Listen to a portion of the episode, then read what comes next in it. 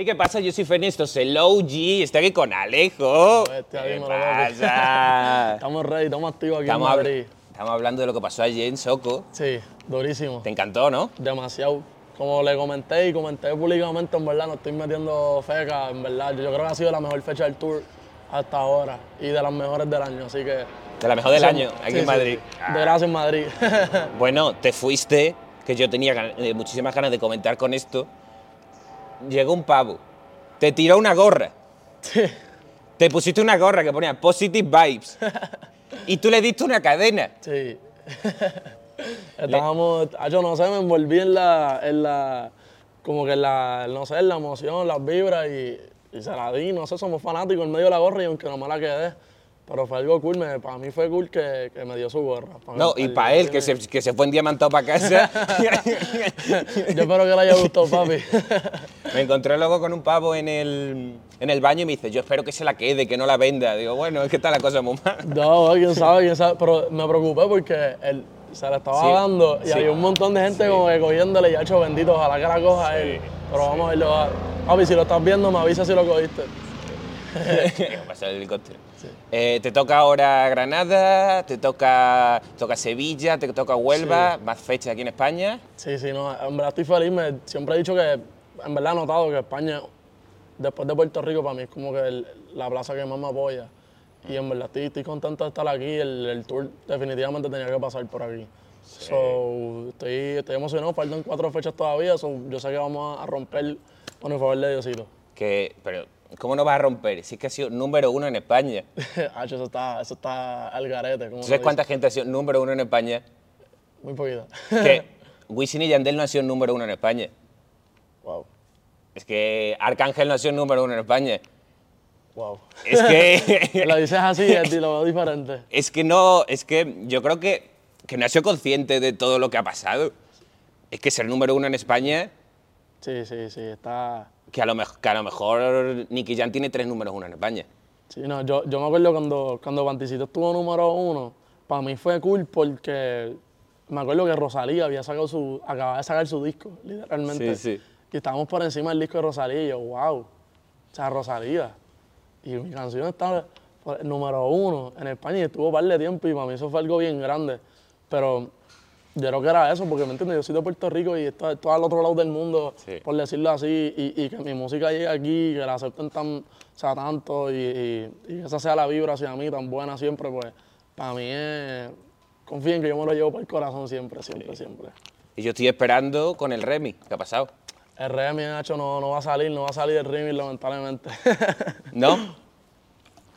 no va a salir porque, bueno, no sé, a veces hay muchos problemas. A veces, mira, en verdad, como te estaba diciendo ahorita, a veces las cosas pasan por algo, Sí, ¿me ya entiendes? Y, y lamentablemente no tenía que salir ese remix, pero era un remix durísimo, aparte de que se pirateó también por ahí, que, que Ay, yo- sí. eso afectó mucho también el lanzamiento de la canción, pero el- olvídate, como te digo, todo pasa por algo y vendrán mil cosas mejores y mil canciones más mejores que esas, así que... O sea, pero estaba, estaba Cosculluela. Coscullera, Nicky Jam y Wisin Yandel. Clase All Star. Un All Star ahí chévere, chévere, que en verdad pues me pongo triste que no salió, pero la realidad es que eso no estaba en mis manos ya. Yo intenté todo lo posible para que eso saliera, estuve todo el año, bueno, yo lo anuncié cuando, en mayo, Sí. estamos en, Sí. en noviembre, o sea, yo estuve todo el año tratando de que eso saliera. Pero pues, No se pudo, ya está. La filtras ahora y ya está. No, no. Filtrala. Ah, ya no hay ni que hacerlo, eso ya se filtró, eso ya está en YouTube, olvídate. ya la pueden escuchar mi gente en todas las plataformas, estamos activos.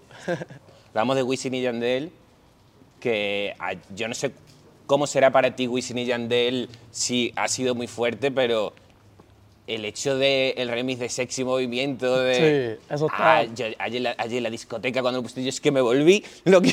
No, y, y, y en verdad, yo, yo como que no tuve tanto contacto per se con, con, con Wisin y Yandel. Obviamente, pues, por lo menos de Wisin, yo soy bien, bien pana, pues, pues, por la música. Él, él ha sabido darme como que muchos consejos y siempre nos, nos hemos mantenido en contacto. Eh, eh, quizás él y De La Ghetto con los más que yo hablo así. Eh, pero no había tenido tanto contacto con él para la canción. Sí. Entonces sale la idea, la grabamos. Y cuando yo la voy a grabar, yo escucho que estaban las, las pautas de Alejo. ¡Ah! Y yo, ¡diablo! Pautándome en la canción. So, eso- para mí eso fue durísimo, en verdad. Y, y para mí, en verdad quedó súper bien. Yo estaba asustado, en verdad, porque a la hora de hacer un, un- como un remix de un clásico así o un remake, Sí. en verdad la gente como que no la acepta y yo lo puedo entender.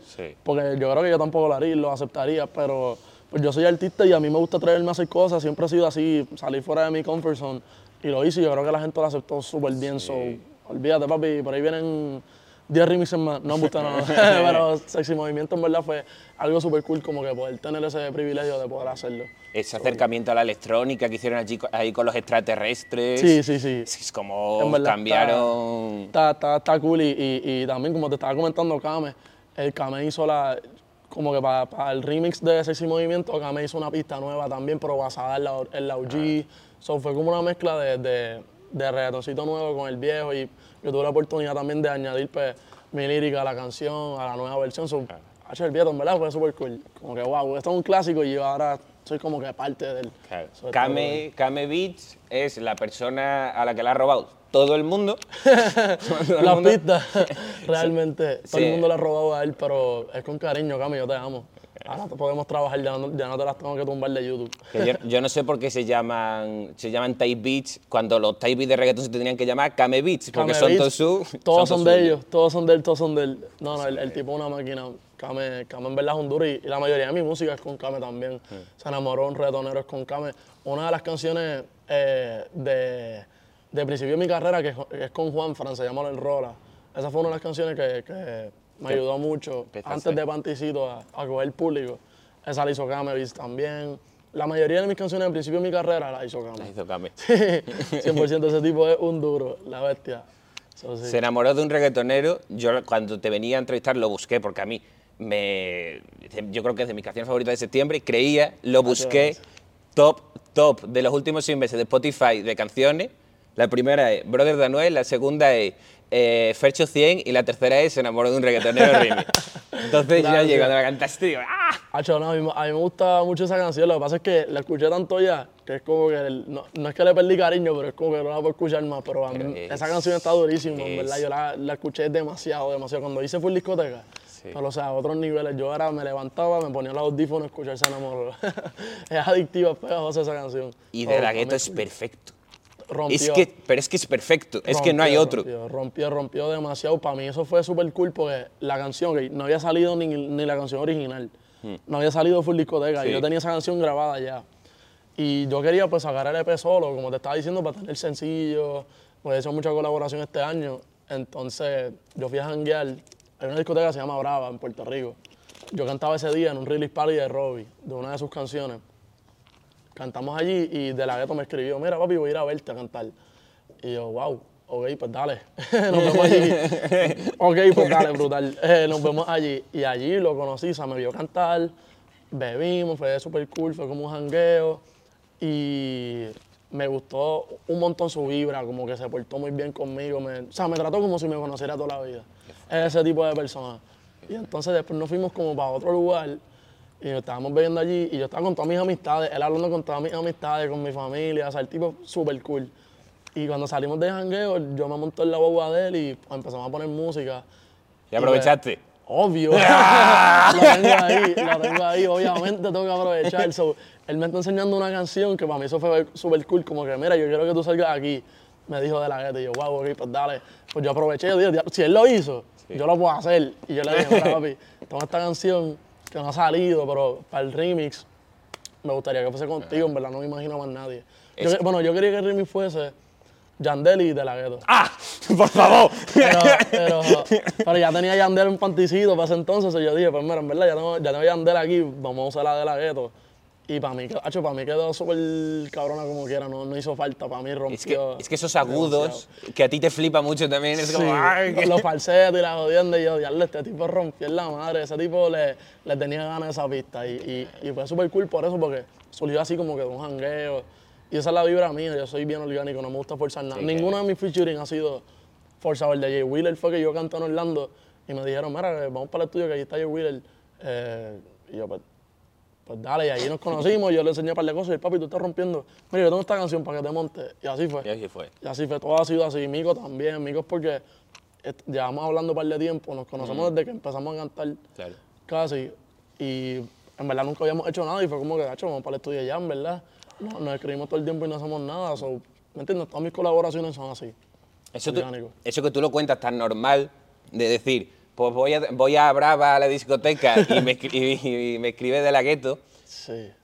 Eso pasa porque es que allí, en ¿cómo, cómo es Puerto Rico? Por- Puerto, para la Rico, gen- Puerto para- Rico ha sido chiquito, papi. Sí, sí, es que, que hay cinco discotecas y, Sí. estáis- y hay mm, 200 reggaetoneros. Sí, que- en verdad está. eh, yo creo que eso, el ser lo cool también, y yo creo que eso ayudó también a esta generación, a la nueva generación de Puerto Rico, a ser más unida, porque cantábamos en los mismos paris. Claro. O sea, yo a Robbie lo conozco no por el panticito, porque a lo conozco porque cantábamos en las mismas Mm. discotecas, Mofa también.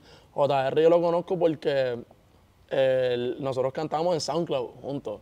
¿Entiendes? Que, sí. que yo conozco a todo el mundo, todo, todo, todo, porque cantábamos en los mismos lugares y hemos crecido juntos. Y yo creo que el hecho de que Puerto Rico sea tan chiquito, por eso es que el género ha sabido crecer y crecer y crecer y crecer, porque somos bien unidos y nos apoyamos unos a los otros. O sea, no, yo voy para los paris de este, este va para los paris míos y así sucesivamente. Y, y es como una buena vibra a todo el mundo. Es que no sale, cuando, cuando sale una nueva generación, no sale un artista.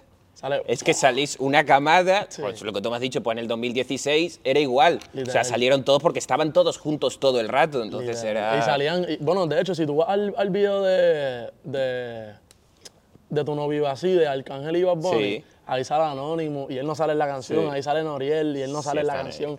Que es como que, o sea, ¿me entiendes? Siempre ha habido ese apoyo, yo siento. O por lo menos de, yo creo que de esa generación para acá, esa generación influyó mucho en lo que es el género como Sí, hoy en día. sí, sí. Y esa generación era así. Y yo creo que esta misma es así de, por, esa, por, por esa misma razón, porque es que o sea, el, el género va a crecer más y más y más si, no, si nos mantenemos unidos.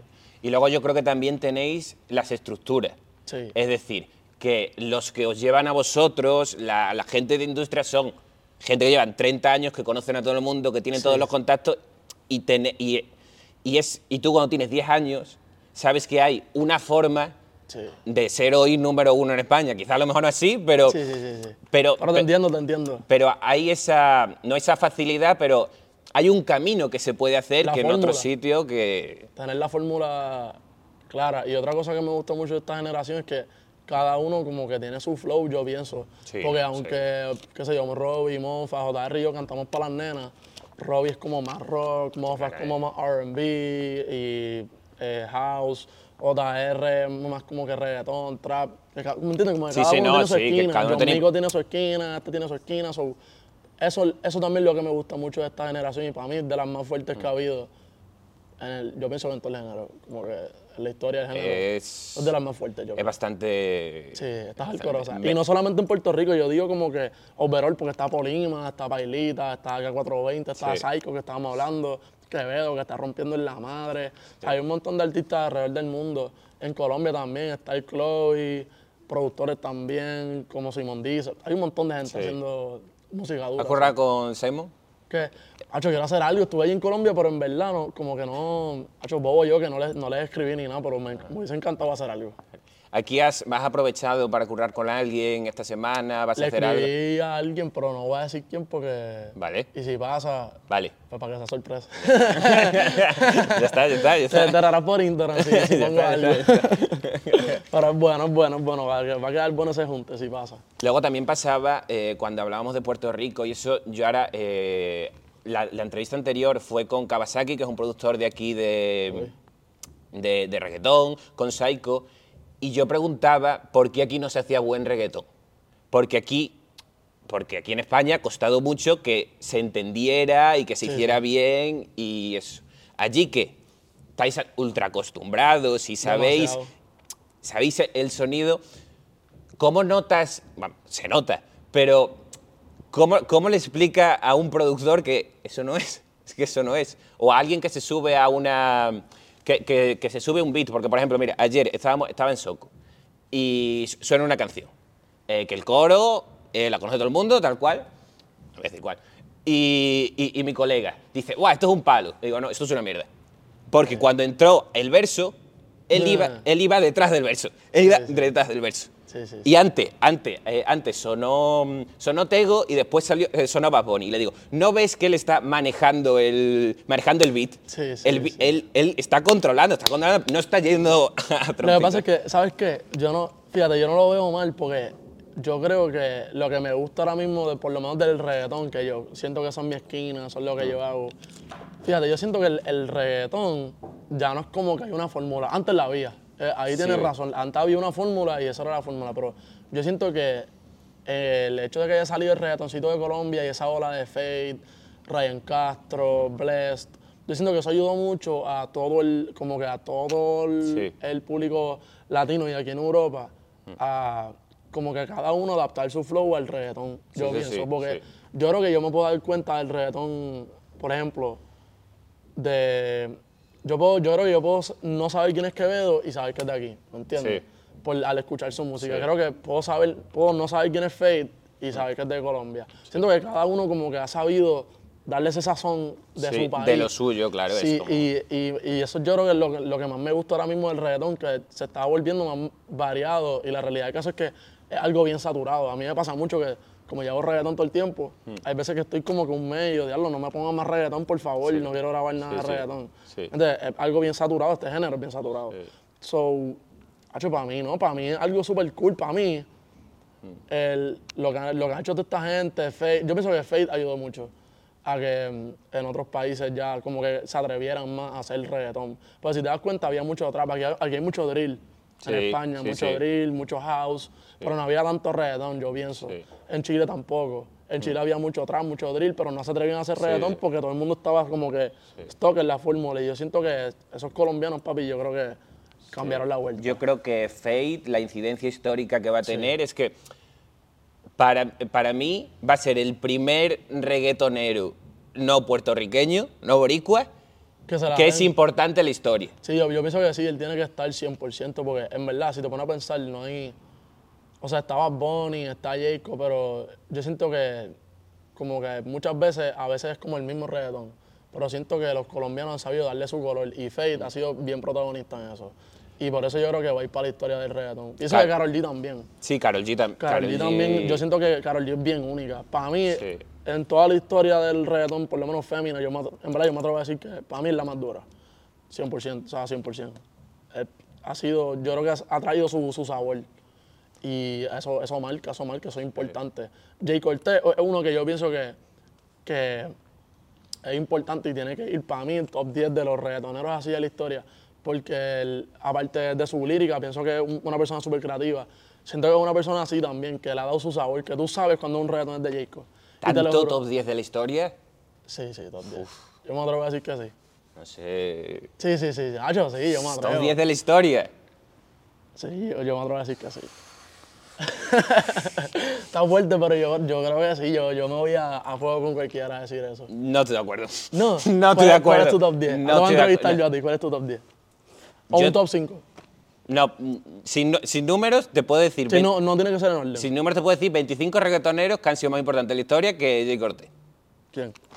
Eh, Wisin, Wi- Wisin Ah, bueno, pero eso son, obvio, exacto. Wisin, Yandel. Pero si- ponte a decir, si es que ponte a decir. Sí, probablemente yo creo que paso los top 10. Ok, ya claro, es decir, que- oye, Yankee, Don, Héctor, Tito, Wisin, Yandel, Nick, H, sí, pasan los top 10. Alcadela, Ah, sí, es que claro, es que. Para estar los top, para mí estar los top es bien importante. Por lo menos Vale. de, de reggaetón moderno está. Para mí, por encima de cualquiera, por el mismo Bad Bunny. Para mí, el de las nuevas, como que de los últimos, qué sé yo, 10 años, para mí él es el, el reggaetonero más ¿Por encima de Bad Bunny? En reggaetón sí. Me atrevo a decir que sí. De hecho, y no es porque Bad Bunny no la tenga, para mí Bad Bunny la super mega tiene en reggaetón. Pero lo que es Mora, Jacob y Bad Bunny tienen como que la misma receta, ¿me Sí. entiendes? Que a, a lo mejor es que Bad Bunny influenció a Jacob, Jacob influenció a Bad Bunny y sucesivamente, pero a mí por lo menos pienso que Jacob es un duro y merece más reconocimiento en el reggaetón. ¿Tu opinión? No, no, es una opinión dura, una opinión dura. pero, pero sí, sí. no. ¿Has hecho algo con él? Hacho, no, estoy loco, en verdad siento que, que, que puede quedar algo cabrón. Pero como te digo, en verdad, no, tampoco, es, tampoco Sí, es como sí. que él ha escrito, Sí, por como te digo, yo soy, papi, que pasa como tiene que pasar. Si pasa dentro de cinco años, pues brutal. Si pasa mañana, pues brutal. No me gusta forzarlo. Yo hago música porque me gusta, te lo Claro, juro, no que- por... O sea, el día que a mí no me gusta la música, yo voy a parar de hacer música. Porque es que no soy, no soy ese tipo de persona. Yo hago las cosas, si, si me llena 100%, pues lo voy a hacer. Si no, pues no. Como no, no, no, Y no, además- no encuentro la fuerza para hacerlo. Claro. Hablaba yo eh, ahora hace un rato lo que venías con Fey, con tu manager, y me decía, eh, llevamos cuatro años con el proyecto y ha sido ahora, en marzo, cuando... Literal. Hay es- que- Yo lo amo, se nota que lo amo, porque en verdad que eh, es, es fuerte hacer, por lo menos hacer música, yo creo que es fuerte porque requiere mucha disciplina, mucha confianza en ti. Porque al principio nadie cree. Cuando se te da todo el mundo, ahí todo el mundo cree en tu música, ahí todo el mundo cree en ti, ¿entiendes? Pero al principio nadie, nadie, nadie cree. So, por lo menos yo tuve una bendición de que tenía este equipo de trabajo y ya, que creía en mí. So, yo tenía pues qué sé yo, esa fuerza que me decía, ok, pues vamos a hacerlo porque esta gente está invirtiendo su tiempo, su dinero, su todo, para que Alejo sea grande y yo quiero que Alejo sea grande también. Así que vamos a trabajar para eso y yo creo que por eso pues se ha ido dando poquito a poquito. Pero algo bien fuerte, tienes Hay que, que, amarlo. hay que, y hay que tener paciencia y, tam- Paciencia también. y también yo creo que te- el hecho de tener un equipo puede, puede estar guay y te puede, te puede motivarte, pero también te puede frustrar, porque es decir, Sí. ¿por qué si yo tengo, eh, tengo la posibilidad de irme a un estudio, de colaborar con tal, de tener los medios para hacer un videoclip, no me está funcionando y esta otra persona que ha sacado el tema solo en su casa le va muchísimo mejor que a mí? Sí, es que, como yo te digo, no se puede, no se puede forzar nada. Tú tienes que, que ser tú y a veces las disqueras muchas veces no entienden eso. Por lo menos eso no ha sido mi caso. Yo Sí, creo sí, que por eso sí, se ha ido dando todo, porque no ha sido nada forzado. Ellos me dejan ser yo y yo dejo que ellos sean ellos y así ha funcionado tan y tan cabrón. Pues por eso mismo, pero hay muchas disqueras que quieren forzar algo en un artista y nunca funciona porque el artista no es así. A veces, a veces el artista está cantando algo que ni le gusta. Y entonces, pues, pues, es- no es como que real. Y yo siento que la música es de sentimiento. Se nota, yo, yo creo que se nota. Yo creo que hay canciones que quizá he grabado una que otra canción así que no me gusta. Y yo creo que se nota. Se nota que no Se me gusta. nota que- En la vibra, como que Alejo no quería grabar esa canción. Sí. Te lo juro. Luego del, del tiempo, eh, tu disquera es la de Coscuyuela. Sí. Coscuyuela se pegó con 30 años. Sí. El Prince, el Prince es cuando él tenía 30 años. Sí, el ¿Tú cuántos años tienes? 18. 19, acabamos de cumplir. Claro, y tú, tú imagínate decirlo, en decirlo y, decir- y es que no se me da. El tío tienes 17 años, espérate. Es como. Sí, sí, no. Relaja. en verdad, es que es como, es como te digo, el, el- el tiempo de Dios es perfecto. Aunque no te creas, fíjate, yo hubiese preferido que, que hubiese sido un poquito más tarde. Mira, Porque en verdad, eh, es como que esto de la música bien sacrificado. Y, y a veces como que hay que sacrificar unas cosas Claro. para tener otras. Y por lo menos yo que tengo 18, pues qué sé yo, no fui a la universidad, como que no puedo salir por ahí a janguear con mis panas. Sí. Que son cosas que a mi edad pues me gustan, ¿me entiendes?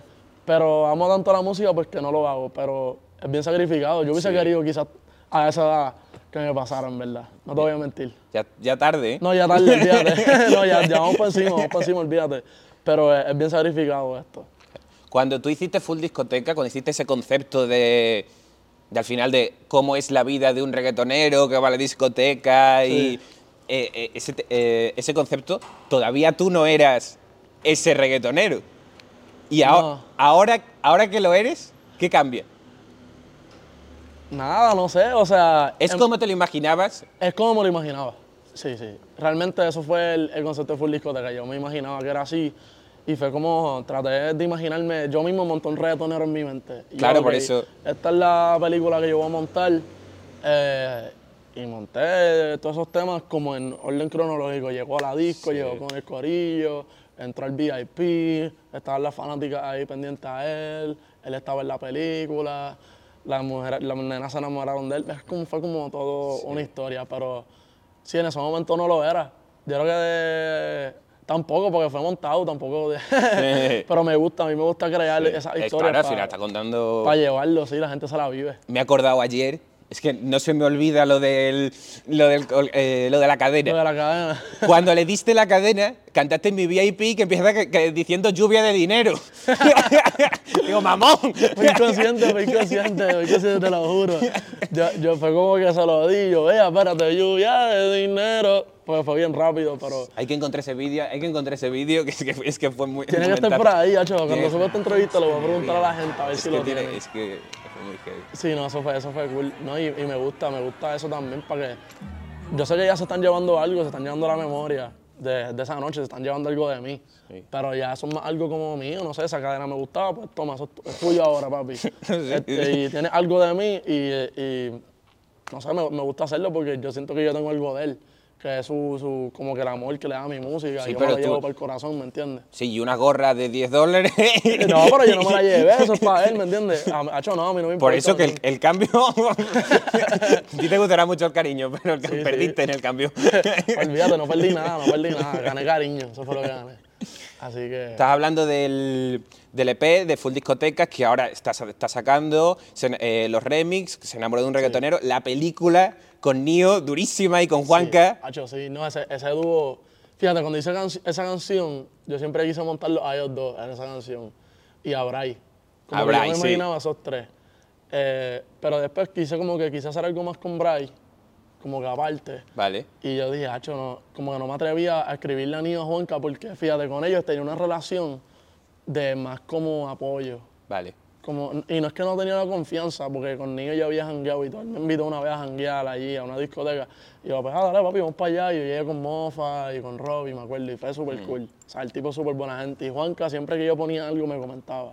Pero como que no me atrevía. Sí. Pero a la misma vez yo dije, mano, así se me dio lo de Fate, yo le escribí, ¿me entiendes? Y pues le escribí, mano, y, y Juan Carabó como que el mismo día que yo le escribí, ni yo al otro día ya me había enviado todo. Eso fue algo como que tenía que pasar. Y yo lo sentía, yo soy así como que bien de vibra. Sí. Y yo sentía que la canción tenía que ser con ellos. Y, salió- y fue exactamente, o sea, pasó exactamente como yo me imaginaba la canción. Si tú tienes una afinidad con esas voces agudas de, de Nio, con- Sí, es, sí, es sí. que me, eh, pega. eh, Demasiado, demasiado. Y, y yo sabía, es que la vibra de la canción también iba como con ellos. Era, es como, como que Flow Jipeta, la Jipeta, esa canción. No, Nio cuando entra. Con el reggaetón de él ro- rompió demasiado, demasiado, demasiado. So, en verdad estoy contento con todo lo que está pasando, todos los juntos. Estaba durísimo. ¿Cómo está Nio? Que lleva tiempo, que no saca, que tiene problemas, que. Nada, pues, el, el- ¿me entiendes? Luchando, luchando, luchando. Yo en verdad no sé mucho así de, de como que el- lo que está pasando per se con el caso, pero en verdad me, me da pena porque él es una persona que le gusta hacer mucho música. Él, o sea, la- lo- ya que tuve la oportunidad de conocerlo, sé que es una persona que hace esto por el amor al arte. Entonces, cuando tú le estás privando eso a una persona, no poder sacar música, pues tiene que ser súper mega frustrante. O sea, yo, yo soy una persona que saco una canción y a las tres semanas ya quiero sacar otra porque me desespero, me gusta. Pa, pa, pa, el contenido. Imagínate él que lleva un montón de tiempo sin, sin sacar música. so, macho, yo, yo- yo me pongo en sus zapatos y tiene que estar, tiene que estar cabrón, pero yo sé que todo va a salir bien con el favor de Dios, en verdad. Todo. Dejar a Nio libre, por favor. Amén, frinío. Free Nio, hay que decir Free Nio. porque- Frinío, 100%. Pero nada, él, él es una persona súper talentosa y una persona de bien, que es lo más importante, súper humilde. Yo sé que le va a salir bien de eso, 100%. La, la, la vida le va a jugar a su favor, porque es una persona buena. Sí. Sí, sí. ¿Vienen más, ¿Vienen más remix de Full Discoteca? ¿Se acabe ahí? Pues tengo uno ahí como a mitad, pero no sé, no sé, todavía lo voy a pensar porque sacan muchos remix Vale. de cantazo. Quizás uno el año que viene o algo así. Ya se está acabando el año. No, no creo que ahora, pero quizás uno el año que viene. Sí, sí, me gustaría. Me, me gustaría hacerle un remix a todas las canciones, en verdad, no te voy a mentir. Pero. ¿Y ya la tiene- tienes en la cabeza quién con quién? Sacho, sí. ya yo lo tengo en mi mente planeado. Pero vamos a ver, vamos a ver. Vamos, yo, yo dejo que fluya. Si pasa cool, si no, pues como quiera tengo un montón de música que para sacar que está durísimo. En verdad estoy contento con todos los sencillos que tengo ahí guardados y que van a salir. Máscara es el primero de muchos de por ahí. Acaba que- de sacar máscara que cambia de todo lo que venías, que venías mucho de, regga- de reggaetón de discoteca y es un Sí. tema para escuchar, con melodía. Sí, eh, sí, sí. Para mí es una canción que, que, que fue bien random porque en verdad esa canción yo la escribí como que quería dársela a Mike Towers. Ah. Como que la escribí pensando en Mike Towers y la, y la quería entregar y nunca lo hice. Como que nunca se la entregué. Y la tenía guardada y iba escuchándola con mis amigos en, en, en el carro un día de camino, yo creo que fue precisamente una entrevista, algo así. Y andaba con mi novia y mi novia la escucha y dice, wow, ¿cuál es esa canción? Y yo, ah, que le, iba- le expliqué que era para Mike Tower, no sé qué más, y nunca hice nada. Y ella, ah, tienes que terminar esa canción. Pues yo, yo lo que tenía era como el intro y ya, no tenía más nada. Y la terminé y me enamoré de la canción como que, wow, esto está durísimo en verdad. Y eh, la tengo hace meses, yo la tengo antes de Full Discoteca. Antes fue discoteca. Sí, yo la tengo antes de Full Discoteca. So, te puedes imaginar que o sea, es de mayo por ahí. So, estoy, estoy feliz de que por fin salió. Es una canción mía sola también, que quería sacarle un sencillo hace tiempo. No sacaba uno desde Location, que fue en verano. So, Con Caleb, durísimo. Sí, sí, sí. Durísimo. Caleb, canción- Caleb. Caleb, en verdad es de mis productores favoritos, siempre lo he dicho. Es una persona que admiro un montón y ahora que pude trabajar con él, para mí es como otro sueño también cumplido. So, Caleb, que- la bestia. Que no sé si te va a dar problema si te la yo a Masker. ¿Qué? Porque choteas a, a Faye y Karol G. Yo no choteo. Hombre, ¿Cómo así? hombre, lo dice. Lo dice, pero eso es una canción. Es no una sé canción. si te van a quitar, ¿eh? No sé. No, yo no, yo no voy a decir nada, pero eso es una No, canción. ya lo has dicho. No, eso rima, es que rimaba, ¿eh? Sí, claro. Vayan a escuchar Máscara ya, mi gente, por favor. No te busques problemas. Pero, pero no, no, no, en verdad estoy contento con todo lo que está pasando y, y hay una canción que me gusta mucho que va a salir el año que viene que le tengo mucha fe, así que vamos a verlo. Voy a decirle ahora mismo el nombre para que sepan. Es 305, le tengo mucha fe. 305. 305. Cuéntame algo. 305, Tú ya solo. solo. Y Solo, que, solo, solo, y, solo. y que, que dame- dime, vibra, dime algo, dime... Oye, yo la escucho y yo me imagino a la gente gritándola. Vale, Como que es una canción gritable. vale. Se puede gritar. So, Pero, eso- coro... como que nunca, así como ayer, las vibras de ayer, todo el mundo gritando, así me lo imagino. So, vamos a ver. Ya lo dije aquí, si, si ese es el caso. La has probado, tus amigos la gritan y... Hacho, sí. Ah. La, la grabé hace como dos meses y te lo juro, todos los días la escucho. Pa, pa, pa. ¿Con quién? ¿Quién la produce? Eh, John Cado, que fue el que hizo la de Panticito, la Vale. lista Panticito. So, sí, un junte bueno. Así Funciona, funciona, funciona, Sí, funciona. sí, funciona, funciona. So, estén pendientes a eso y, y, y nada, mi gente, gracias por el apoyo aquí. eh, eh, en España, a toda la gente que me sigue, México, Colombia, Ecuador, un montón de países, he estado en Miami, somos un montón Puerto Rico, somos un montón, la familia es grande, así que. Tú te, te fuiste a Miami al principio a grabar ese primer EP. Sí, eh, 32 de diciembre fue un EP que yo le escribí pues, a través de, de todo 2000, En Flipa Level. 2020. Gracias, bro. Esa es, de- esa es mi favorita de ese, de ese proyecto. Yo la estuve escribiendo como a través de todo el año, hice como 16 canciones. Y saqué como 7 nada más. Saqué como que mi- mis favoritas así. Y me gustó mucho ese proyecto. Y la escribí, la grabé allí en Miami. Me acuerdo, la, gra- la grabé, como las 16 canciones las grabé como en una semana y saquemos como siete nada más, pero fue un proceso bien cool. Fue bien cool, bien cool. Me, no es mi proyecto favorito, mi proyecto favorito en verdad fue discoteca por hecho, la producción, Sí, las pistas, sí. la lírica, todo, los flows. Es algo bien diferente, por lo menos a lo que yo estoy acostumbrado a hacer y me gusta tanto por eso. Pero el 32 de diciembre, por alguna razón, a mis fanáticos como que conectaron más con ese que con full Full discoteca. So, eso está en mi corazoncito también. 100%. Se viene proyecto largo también. ¿Piensas en... tam- Me gustaría hacer un álbum el año que viene, vamos a ver, vamos a ver si, si lo saco. ¿Tienes concepto? ¿Tienes por Sí, dónde quieres tirar? Ya tengo el nombre, favorito de las nenas, The Eh. Album. ¿Me entiendes? Ese, ese es el eslogan, vamos, hay que para... Reggaetoncito. De todo, en verdad, voy a hacer de todo. Yo soy una persona que, obviamente, saco mucho reggaetón. Yo, yo, yo, la gente está clara y yo estoy claro que lo mío es reggaetón, pero a la hora de hacer el proyecto, pues como que yo no me limito. No. Hacho, vamos a hacerle todo y, y si me gusta, pues vamos a sacarlo. Además de que ahora, pues, ¿me entiendes? Yo saco mucho preview, que lo que puedo hacer es, ah, a ver si les gusta o no. Yo hago eso mucho también. Saco, el- saco mucho preview para ver como que el feedback de la gente. Siempre es bueno. Gracias a usted, puso, eso es lo mejor. Pero, Em, para acabar, eh, te, te quería preguntar... Se me ha ido. Y se me ha ido. Bueno, te he dicho para acabar, porque no quiero acabar, porque se te- me está haciendo de noche. Sí, y sí, na- sí. Ah, sí, te, eh, te quería decir si has grabado alguna vez un dembow. ¿Te has subido alguna vez? ¿Has probado? ¿Lo has Hacho, intentado? Pues no era un dembow per se, pero era como que el mismo tempo. Eh, pero tengo que hacer un dembow, pero quiero hacerlo como rapeado, así como, como J. Wheeler hizo con, con el Alfa. Que No se lo esperaba nadie que J. Will- Nadie. Wheeler fuera a romper tan bien un dembow. Rompió, pero rompió demasiado. Esa es de mis canciones favoritas de Joe Wheeler. Siempre de acuerdo. 100%.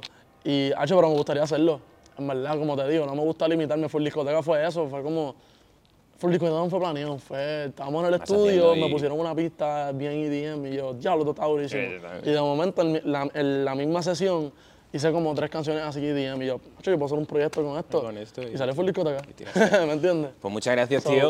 Papi, gracias a ti, en verdad. Gracias por sacarle tu tiempo, venir para acá. En verdad está durísimo. Lo un y nos volveremos a ver cuando vuelva a venir a España, nos 100%. sentamos otra vez, me dices esa canción que a ver de verdad si la cantamos todo el mundo o no. 100%, la vamos a cantar, vamos a, va a ver, va a ver. La próxima vez que yo esté aquí, eh, espero que eso esté afuera ya y la cantamos a todo por nunca. Dale, duro.